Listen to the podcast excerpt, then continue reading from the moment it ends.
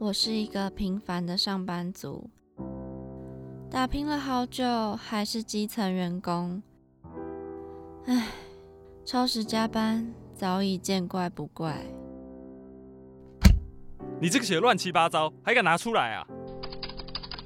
哎，我赶着回家，这个文案就拜托你喽。女儿啊，妈妈生日快到了，是不是要有所表示啊？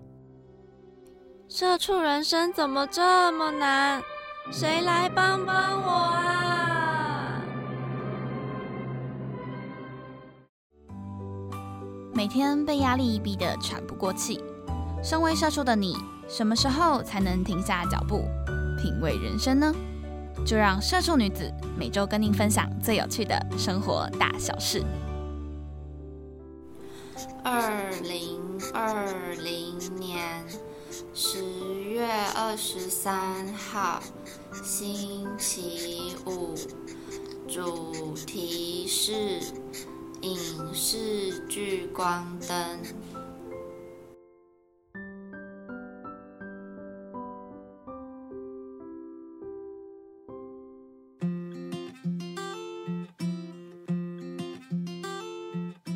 欢迎收听《社畜女子周记》。我是亚逼，我是杰尼。杰尼，你记得我们第一季有介绍过一出剧叫《谁是被害者》吗？有啊有啊，那时候还是我们两个一起主持的。对，然后今天又是要讲一个很很类似的吗？对，算是一年前的剧，叫做《我们与恶的距离》。因为想说这两部都有探讨记者的文化跟被害者的心情，所以想说。今天，而且那个金钟奖也刚过完阵子，对对对对对，对，所以这这边就来介绍一下，嗯，去年也是得蛮多金钟奖的《我们与恶的距离》。我们先介绍一下这出剧，那我们之后就简称“与恶”好了。好好，要不然太长。对对对。那它是台湾公共电视 Catch Play 跟 HBO Asia 在二零一九年推出的社会写实电视剧，是由林君阳执导，吕时元编剧，演员有贾静雯、吴康仁、陈瑜、温升豪、周采诗、洪都拉斯、曾沛慈、林哲熙、林雨熙、施明帅、简场跟谢琼轩主演。哇，这些演员真的蛮多都是。嗯，很有名的。对啊，就像谁是被害者，也是很多很有名的，我觉得都很厉害。对，那它全剧总共有十集，是二零一九年三月二十四首播，然后在四月二十一播完这样子。对，那其实《雨二》呢，在播出之前就引起了大家的讨论，然后呢，在开播之后呢，它也获得很多，就是算是还蛮杰出的收视率。它的完结篇的收视率就是高达三点四，哎，超强的。那也可以算是公共电视台收视率第三高的戏剧节目。那我觉得它除了呃，就是收视非常的厉害之外，那当然还有一些演员也因为这部戏又开始就是重新红起来。像是我觉得贾静雯就是让我对她印象深刻，因为我之前其实很少看，就是看她的一些戏剧的作品。她好像很久没有演戏，就是这一出之前上一部是很久之前的。对，所以我就对她没有什么，就是没没什么就是记忆点，就是可能是。我们小时候，他是在演戏的，然后我对他有印象之后，他就是女儿很有名。对对对，女儿比他有 名，女儿很可爱，然后就对这个人哦，我听过贾静雯这样子，对，都没想到她的演技这么好。对，还有老公很有名哦，老公修杰楷。对，那还有像陈瑜啊，我之前完全不知道他哎。然后大家记得他有演过《恋爱沙尘暴》吗？哦，我没看过。哦，你没有看那一出？对，我没有看过。对，但是我看这一出的时候，呃，我对他印象深刻，比较在《雨二》这一出。嗯嗯。就是《恋爱沙尘暴》，虽然他是得新演员，但是我反而对他那一部比较没有深刻的印象。对。我觉得他在这一出的呃整个进步超多的。嗯嗯嗯嗯，真的是非常厉害。那呃，除了这个呃收视让大家。对它引起讨论之外呢，当然还有带了一些大众对社会议题的探讨，像是呃有讲到一些法律啊，或是医学，甚至呃我们刚刚讲到跟记者方面有关的媒体界，其实呢都让大家呃让他印象深刻吧。我觉得就是探讨很多相关的议题。对，那我们到后面会来挑几个议题跟大家讨论讨论。那再来的话，我们简单复习一下它剧情在讲什么。嗯，那它是以二零一零年代台湾多起社会事件为题材，描述一起随机杀人案件发生后，有探讨加害者、还有加害者家属、被害者家属，还有辩护律师、精神疾病患者等等各方人物的心境跟纠葛。是台湾第一部以随机杀人为主题的电视剧，然后还有涉及到媒体、新闻媒体的困境，还有思觉失调症这些议题。嗯，我觉得当时这部剧会很红的原因是，我觉得它蛮前卫的。嗯，就是他讨论了一个可能台湾不太敢去碰触到的议题。对，而且他碰这些议题不是只有一个，有很多就是大家就是像是呃有关死刑的嘛，然后甚至像是辩护律师这方面的，就是其实大家都不太敢讲。对，但是反而就是呃这出剧播出之后带来的应该算都是正向的回应。对，就反而负面的好像真的都没有哎。对。那这这个随机杀案件就比较像，呃，是有参考之前台湾发生症结的事件。嗯嗯嗯。对，就是以这个为延伸的戏剧。哦，原来。那这个我们与恶呢？他们故事最一开始其实设定了双主线，有一个主线呢，就是呃，青年李小明因为不明的原因在。电影院随机杀人之后，就是引发了社会上的风波跟伤害。就是我记得开头好像就很明显的先带出这个故事。对，所以它其实一开始就很吸引大家的眼球，就一开始就是一个震撼弹。对，然后另外一个主线呢，就是患有思觉失调症的青年应思聪作为可能的犯罪者，然后跟亲友之间的相处过程。对，那我觉得这两条主线呢，其实都还蛮特别的。而且我一开始其实，呃，就是当时看的时候，其实不会想到太多，就原来他们是分两条的概念。像因为呃李小明的话，他是已经发生了，就是呃有杀人这件事情是已经发生了。然后另外一个像应思聪有视觉失调的话，他是精神疾病，然后。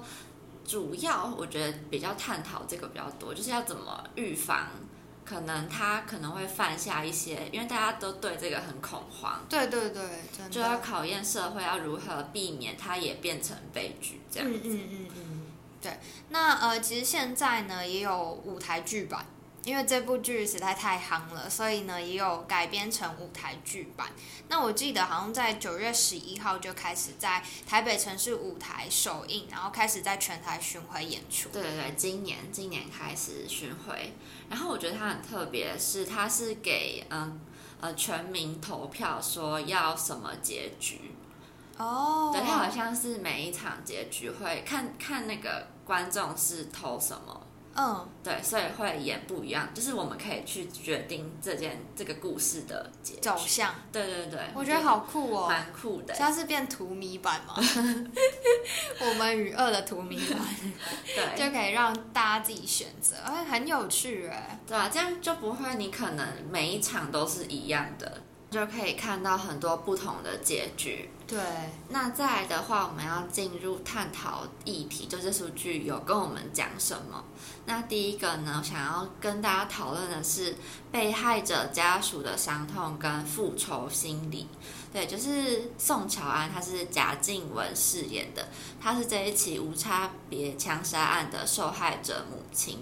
就是他失去儿子的伤痛，两年都过去了，但是他其实心里还是很难过，所以他生活也过得很不快乐，都要依赖酒精，然后才能跟才能正常的生活吧。他就一直沉溺在那个丧子之痛之中，然后跟她的丈夫刘昭国是温升豪演的，然后女儿是天晴，是于慧乔饰演的。然后家庭的状况就是整个气氛很差。嗯，我觉得这样子对她的那个老公跟女儿其实蛮不公平的欸。对对，因为她感觉就是因为这件事情，然后她有一个算是防护罩的概念吧，她不想要再跟任何人有一些接触，然后就导致他们的之间的关系就会慢慢越来越差。那那时候我记得女儿就是好像他做什么事情，然后呃，就是他妈妈贾静雯饰演这个角色，好像都不太理会他。对，然后女儿就会觉得。就是你比较爱儿子，不爱他的那种感觉。对对对对。就其实小朋友的感受是，我觉得他都感受得到家长的心情。而且我记得那时候他有一个蛮极端的想法，就是为什么死的不是我，就是是哥哥，我是哥哥，对不对？对对，好像是哥哥。对对对啊，然后就就我觉得，如果小孩子有这样的想法，其实就就变成这个家庭真的是对他来说是不是温暖的？对，就可能如果小时候他都有这种情绪，可能到长大之后，他的思想或者是心理也会不太健康。对对对，虽然巧巧当时演的时候，我觉得让我有点出戏，因为我觉得可能他的演技还要再更精进一点。哦，会觉得 吗？对，就他一出现的时候，就有点稍稍微出戏，有有点尴尬。悄悄对不起。然后。虽然能，我觉得能理解他有多难过，嗯，但是我觉得，嗯，呃，她老公跟女儿其实也一样失去了一个家人呐。对啊，对啊。所以其实大家都是很难过的。嗯。那我觉得是要为了，呃，你现在身边还在的人，你要去珍惜。对，就是，嗯，那个伤痛你可以放在心里吧。对。然后，但是你要以现在身边的人。为他们着想，就是还是可以跟这些人要好好的走下去。对对，就是日子还是要过啦，就你也不能一直沉溺在这个痛那个痛苦之中。对，所以像很多受害者的家人就会有复仇心理，像宋乔安就会有这样的感觉。他认为一个人的罪过就应该由所有相关的人去承担，然后他也疯狂的挞伐加害者的家庭。就是呃，李大芝陈瑜饰演的李大芝在宋乔安的公司工作，然后宋乔安当知道是李大芝的哥哥杀了他儿子之后，他就对呃宋他就对李大芝的家人跟他就是很很不友善吧，就是要什么报道要公开啊什么的，他就觉得我你杀了我儿子，我儿子没有回答去人权，所以。也会有一种觉得你们也不能过得很好，对的那种感觉。嗯，但我觉得其实，我觉得是不是正常人都会有这样的想法？对，就是当下真的很难受的时候，其实你没办法去为其他人着想。对，因为我其实就是我，我那时候在想象说，如果我是宋乔乔安这个角色的话，其实当下要。那个就等于是加害者要过得，就是看到他们过得比我们还好，其实也真的很不好受。对，而且这出剧就是有一点，你可以带入那个角色，然后去想，如果是你的话，你的心情是什么？对，但是又带入像是李大志这个角色，你会你会觉得其实对自己来说是很不公平的。对，所以这其实呃也没有什么。谁对谁错啦？就真的是角色不同，然后都会有就会有不同的想法。对。那第二个呢，其实就是要讲到加害者的部分。那呃，加害者的家属其实，我觉得当下知道他的，像他爸爸妈妈，就当下知道他的儿子杀了人之后，其实一定是非常的难过。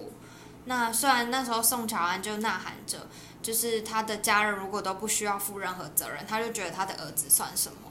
对啊，那可是就李大芝这个角角色来说呢，我觉得其实他也是活得很痛苦的。对，就他原本其实不叫李大芝，他是因为他哥哥呃，就是杀了人之后，他爸妈觉得他这样子会被他哥哥影响。对，他希望。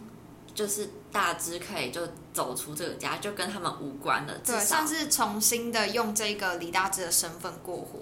对对对，就希望他不要被这件事情影响，他还是他是可以有自己的人生的，不用去承担这一些。其实那一段我超难过的，就他跟他妈妈在对话的时候，然后他妈妈就说：“你从今以后你就叫李大芝，就我们家没有你这个女儿。”这样。嗯，而且他不是也说，就是没事不要再回来了。对，就看到那一段，就觉得天哪！如果我是妈妈，或是我是大芝，我的心情，对，真的就是妈妈一定会很舍不得这样，可是又觉得只有这样做才是对女儿好的。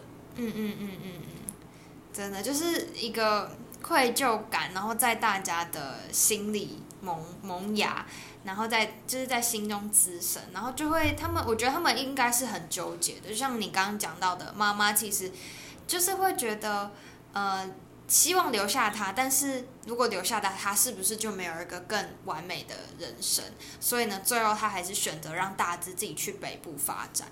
嗯，对，我觉得，嗯，现在想到就觉得，就是其实还是觉得很难过了。对，就觉得心酸酸的。对对对对。然后。那时候被媒体围住的加害者父母就是小明的爸妈，然后就是看到他们跟社会大众道歉。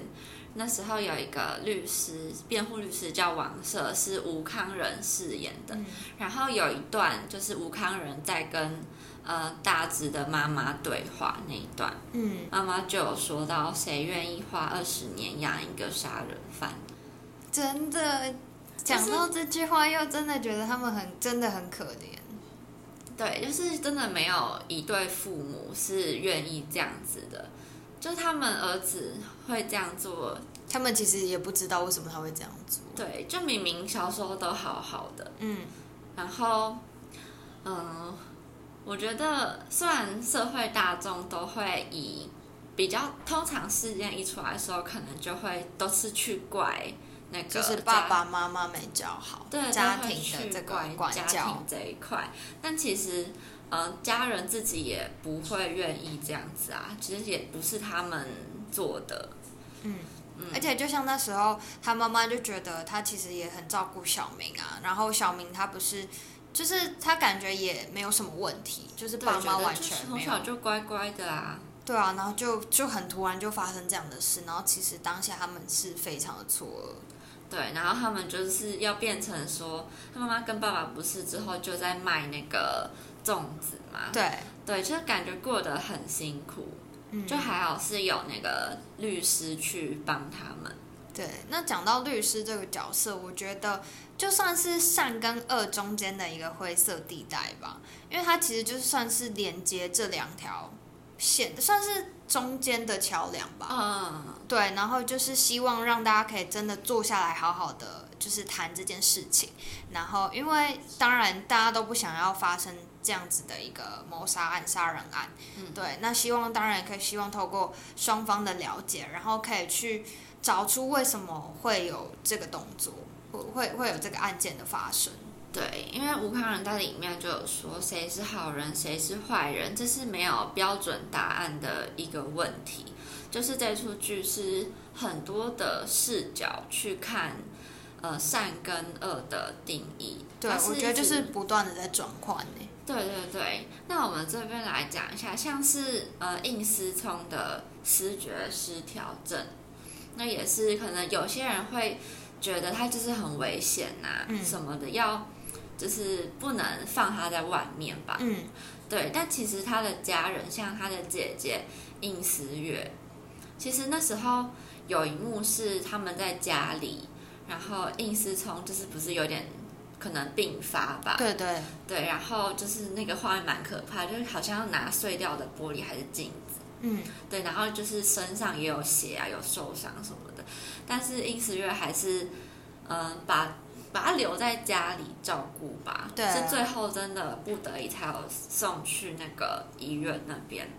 嗯，对，就是我觉得在这出剧之中，应思月也是一个蛮关键，对，蛮关键、蛮伟大的一个角色。就是他在里面有点担任像嗯太阳嘛，嗯，就虽然他自己遇到这些问题，他其实也会很害怕，对对对，可是他都是算。呃，在鼓励人的那一个人，嗯，对，就像大只是，呃呃应思月是大直的房东，对，但是知道他的哥哥是杀人犯之后，他也没有因此把大直赶出去，或者是什么不要不要出现，然后也没有把他就是报警之类，也没有公开什么的，对对，就继续让他住在这一个家。然后平常也很照顾他，就是不是也会煮饭，就是煮他的份，然后要他一起吃。对，然后也让他在他的店去打工，因为他有开一间饮料店。嗯嗯，对，然后对他的弟弟殷殷思聪，他也是像无微不至的在照顾吧。对，我觉得这样的角色真的是很伟大，因为他其实自己那时候不是有面临到他自己的婚姻，就是他原本要结婚了，对不对？对，然后结果后来就是发生一些事情，他就是要同时面对他的问题，然后又有其他的心力，然后去照顾别人。我觉得这个真的也是很厉害。对，然后我记得曾沛慈还是还因为这个角色得到呃金钟女配角嘛，嗯好像是女配角。就是他在有一段访问，就是说他之前嗯。呃这有类似的经验吗？就是也不是，就是他之前大家对他的印象可能是终极一班里面那个雷霆，对可是他后来因为得了这个之后，反而大家都是记得他是应思月，是那个姐姐。他说他还蛮感动的。哦，对就整体是还蛮阳光的感觉。对，我觉得也蛮符合他这个人，他这个人就蛮适合尹思月这个角色。嗯嗯嗯嗯，我那时候看我也觉得这就是他的角色。对，然后最后要讨论一个稍微比较敏感一点的话题，其实我们刚刚已经讲到很多敏感的话题了，哦哦 所以其实已经没差了。对已经没差。这个最后一个是关于死刑的这件事情，就是这出剧蛮大的呃部分啦就是在探讨这个这个。对他废除死刑，推动联盟的执行长林心怡就有写说，社会大众对于死刑犯感到厌恶是很合乎人性的，然后只有少数违背人性的医师、社工、律师或社会运动者之类的人，才会违背人性面对他们。像是这一出就是吴康仁演的这个律师的这个角色，就是他就是就是大家也会骂他说为什么要帮死刑犯去辩驳，为什么要就是帮他处理这些案件？可是我觉得他的这个角色，就是社会上就是应该要有这些角色的存在啦。嗯，因为他们有这个角色的话，他才能知道说，呃，这个杀人犯他的动机是什么。我觉得，如果你就好，你就直接把他杀掉，可是你不知道这些问题为什么会发生。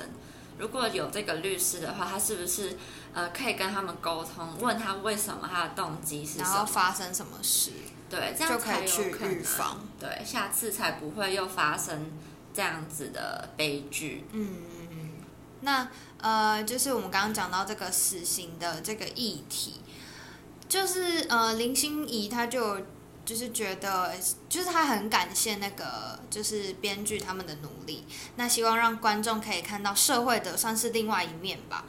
对，那呃，这个这个可以讲，我很政治。好，这不要，对不要讲。那其实，在译文界呢，就是因为引起了大家的讨论。那像是专栏的作家曾立新，曾立新也以郑捷这件事情为例，因为郑捷这件事情算在当时引起很大的风波，就大家会觉得，就是为什么你可以随机的就这样杀人？对，对，那也算是探讨了这件事情。那他们就会觉得说，就算你枪决了郑捷，但是无差别的这个杀人事件还是会发生，那人民还是会因为这样子而感到恐惧。所以呢，就是我觉得最主要还是要探讨说为什么会发生这样的事情，跟他们的犯案动机。对，好，那最后呢，来讲一下《与二》这出剧的最终目的，它其实就是要展开对话，引发共感。像吕石原编剧就有说，很难说一个戏剧就能改变人，但至少每个人都可以在这里面找到自己可以诠释的角度，就有多一些对话的空间。只有当你真心想要理解这一群人事件背后的动机跟原因啊，你才有机机会去理解为什么他们想法是这样，为什么他们决定要这样子做啊。累积这样的练习，你才可能慢慢连接起这跟家庭、社会的体制、整个环境变化的关系，进一步推敲出事实的脉络。嗯我觉得吕石原说这句话真的很，我觉得很让我感动哎，因为我觉得这部的确很难用一部剧就去改变大家的想法，嗯但是像这一部剧，就是大家可以借由呃每个角色的一些个性，就你可以实际的去体会他们的想法，你就会你就会发现，其实好像真的不单单就是我们表面上看到的这些。对，就让大家嗯会去思考是一件事情背后可能发生的原因、动机什么的。对，因为像这件事情，可能单纯它就是一个呃一个随机杀人案，但是它有不同的面向，然后像是加害者方面啊，或者是被害者，然后甚至在中间的灰色地带，像是律师这些人们，就是嗯，算是你可以真的去认识他们，然后对这件这件议题更了解。对，然后你现在收听的是《社畜女子周记》，在每周五晚上七点准时在三岸平台、Apple Podcast 还有 Spotify 播出，让社畜女子每周跟您分享最有趣的生活大小事。那别忘了要追踪我们的 IG 账号 Girls Diary 底线一六四四，就是我们还是会在上面发一些有关呃我们生活日常大小事的文章。那希望大家可以去追踪，还有支持我们。对，都可以留言跟我们讨论，或是想要听我们介绍什么主题。然后喜欢我们节目的话，也记得各个平台都可以订阅一下。没错，好，那我是亚碧，我是杰尼，我们下周同一时间见喽，拜拜拜拜